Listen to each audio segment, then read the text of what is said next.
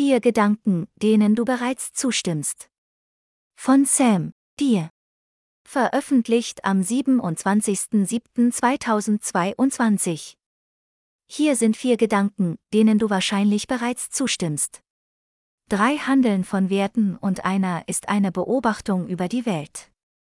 Einzeln betrachtet erscheinen sie nahezu banal oder offensichtlich. Aber zusammengenommen haben diese Ideen tiefgreifende Auswirkungen darauf, wie wir über gute Taten in der Welt denken. Die vier Gedanken lauten wie folgt. Erstens. Es ist wichtig, anderen zu helfen. Wenn Menschen in Not sind und wir ihnen helfen können, dann glauben wir, dass wir es auch tun sollten.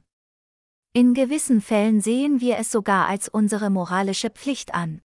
Die meisten Menschen sind der Meinung, Millionäre sollten etwas von ihrem Reichtum zurückgeben. Doch es mag einen überraschen, diejenigen von uns, deren Gehalt ihm oder über dem Durchschnitt eines reichen Landes liegt, gehören weltweit typischerweise zu den reichsten 5%. Vielleicht haben also auch wir die Möglichkeiten, etwas zurückzugeben. Zweitens. Menschen haben den gleichen Wert. Jede Person hat das gleiche Anrecht darauf, glücklich, gesund, erfüllt und frei zu sein, egal wie ihre Lebensumstände aussehen.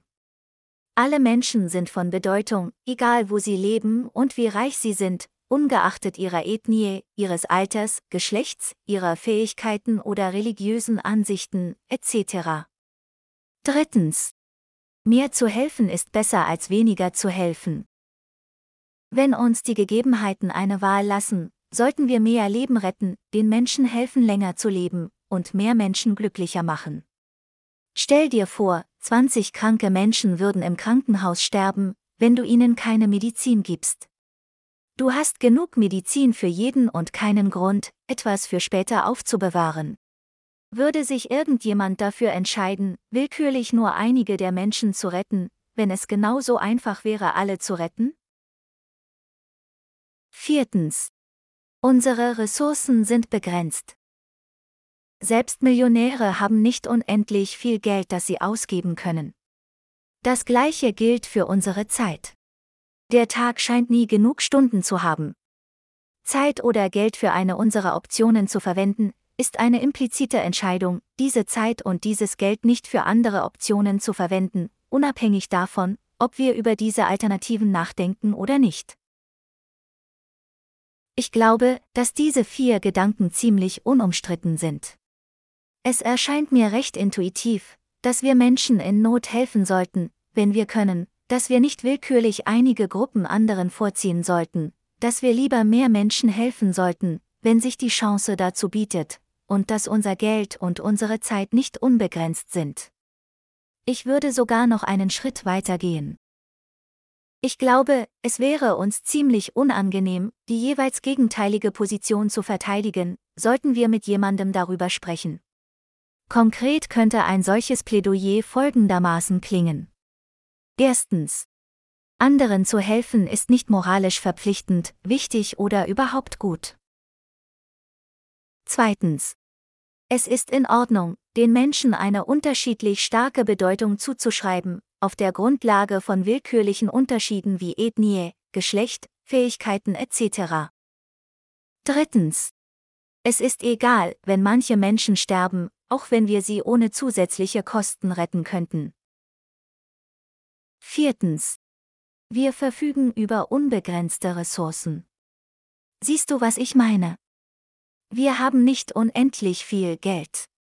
Daher stehen wir immer vor der Entscheidung, welchen guten Zweck wir unterstützen sollten. Wenn wir uns nun einig sind, dass diese vier Gedanken wichtige Werte widerspiegeln. Und ich glaube, das tun sie. Dann hat das tiefgreifende Auswirkungen darauf, wie wir über gute Taten nachdenken. Es offenbart Spannungen und Widersprüche zwischen diesen offensichtlichen Prämissen und weit verbreiteten Ansichten darüber, was es heißt, Gutes zu tun. Diesen Werten treu zu bleiben erfordert, dass wir uns der Frage stellen, wie wir mit unseren begrenzten Ressourcen den meisten Menschen helfen können. Der Umstand, dass es Bereiche gibt, in denen wir mit einem geringen Geldbetrag enorm viel Gutes bewirken können, verleiht dieser Denkweise zusätzliche Bedeutung. Tatsächlich sind die besten Optionen um Längen besser als der Durchschnitt, manchmal sogar hundertfach besser. Wir reden hier darüber, für das gleiche Geld und den gleichen Zeitaufwand, 100 Menschen zu helfen, anstelle von nur einem. Stell dir vor, du schreibst alle gemeinnützigen Organisationen auf kleine Zettel, die du in einen Topf steckst. Nun schließt du die Augen, rührst einmal kräftig um und ziehst einen der Zettel hervor. Aufgrund der ungleichen Verteilung von Wirksamkeit im gemeinnützigen Sektor ist es ausgesprochen unwahrscheinlich, dass das Los auf eine besonders effektive Organisation gefallen ist. Und seien wir ehrlich, die meisten wohltätigen Zwecke, die wir unterstützen, wählen wir willkürlich aus oder aus dem zumeist schmalen Katalog, den unser Alltag uns anbietet. Das ist wichtig, denn wenn wir gedankenlos auswählen, dann ziehen wir entweder nicht alle Menschen gleichermaßen in Betracht und diskriminieren somit implizit bestimmte Personengruppen, oder wir helfen nicht so vielen Menschen, wie wir könnten. Und lassen somit zu, dass Menschen leiden oder sterben, obwohl wir dies eigentlich verhindern könnten. Anfangs sollten wir jeden guten Zweck, ob Krebsforschung, Klimagerechtigkeit, Tierschutzzentren oder die Ausrottung von leicht zu behandelnden aber unaussprechbaren Krankheiten, an Orten, die wir wahrscheinlich nie besuchen werden, in Erwägung ziehen.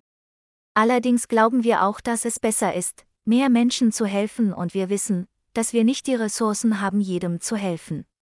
Daher sollten wir uns zunächst auf die Projekte konzentrieren, bei denen wir mit unseren endlichen Zeit- und Geldressourcen den meisten Menschen helfen können, nicht nur auf diejenigen, von denen wir zufällig schon gehört haben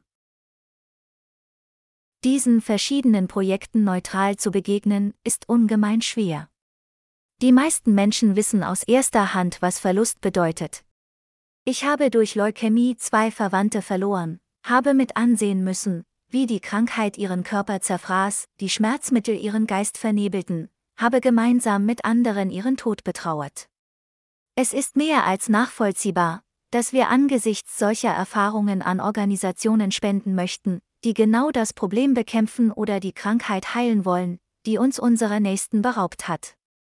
Wir sind empathische Geschöpfe und wollen verhindern, dass andere das gleiche Leid durchleben wie wir, dass ihre Lieben die gleiche Trauer empfinden. Doch wenn uns daran liegt, Menschen gleich zu behandeln, dann sollte uns auch daran liegen, die Erfahrungen dieser Menschen gleich zu behandeln. Es gibt keinen wirklich guten Grund dafür, dass ich es vorziehen sollte, Menschen vor Leid und Tod durch eine besondere Krankheit zu schützen. Zum Beispiel Leukämie. Aber nicht vor dem Leid durch Malaria, Tuberkulose, Verkehrsunfälle oder anderem. Wichtig ist, dass Menschen zu früh sterben, Eltern ihre Kinder verlieren, Menschen mit vermeidbaren Schmerzen leben. Sich um Gleichberechtigung zu bemühen bedeutet, jeden Todesfall und jedes Leiden als Tragödie wahrzunehmen, nicht nur diejenigen, die einer bestimmten Krankheit geschuldet sind, die sich, durch grausame Wendungen des Schicksals, in unsere Erinnerung gebrannt haben. Diese Entscheidungen zu treffen, ist eine immense Herausforderung. Doch es gibt eine ganze Sammlung gedanklicher Werkzeuge, die uns dabei helfen können. Zusammengefasst handelt es sich hierbei um die Denkweise des effektiven Altruismus. Er entspricht im Grunde dem herkömmlichen Altruismus, insofern es sein Ziel ist, anderen zu helfen. Das Wort effektiv bedeutet lediglich, dass man sorgfältig darüber nachdenkt, wie die eigenen Handlungen den meisten Menschen helfen oder das meiste Gute bewirken können. Ich betrachte effektiven Altruismus als einen Weg, den Werten, die uns ohnehin schon leiten, besser gerecht zu werden. Diese Denkweise kann überall angewandt werden, wo wir Gutes tun wollen.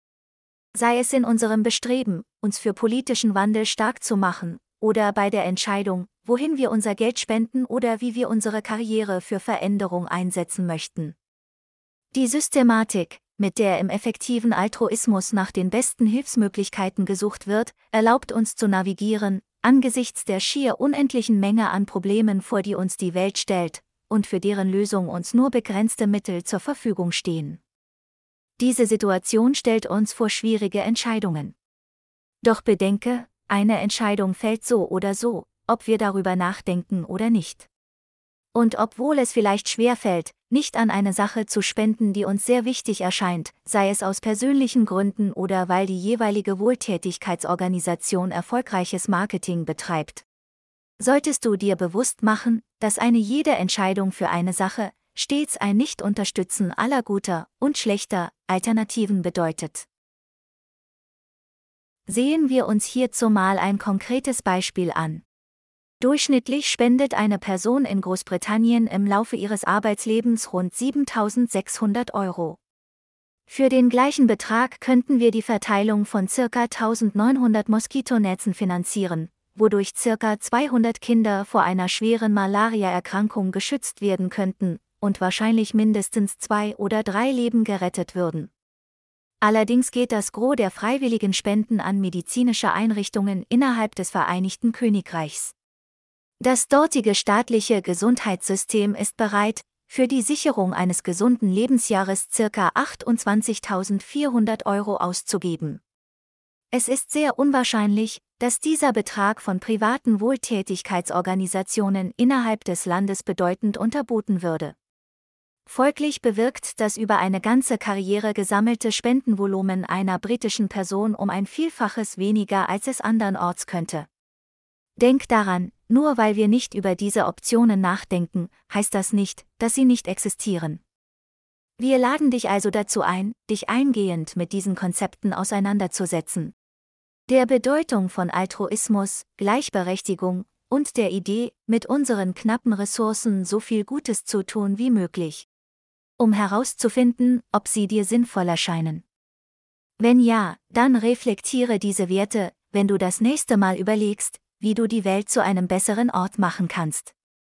Häufig mag es dieser innerliche Schritt sein, dieses Innehalten, das einer altruistischen Motivation dazu verhilft, viel Gutes in die Welt zu tragen und uns ermöglicht, im Einklang mit unseren tiefsten Überzeugungen zu handeln.